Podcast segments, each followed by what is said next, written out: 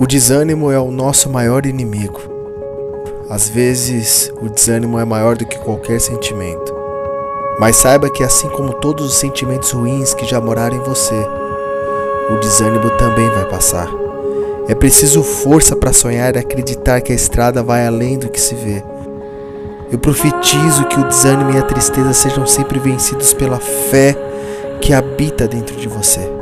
Você não pode ficar prostrado por causa dos desânimos que você tem vivido. Pode não ter dado certo ontem, mas pode dar certo hoje. Não é porque você está desanimado que você vai desistir da vida. Ergue essa cabeça. São essas estradas que vão te levar a lugares maravilhosos.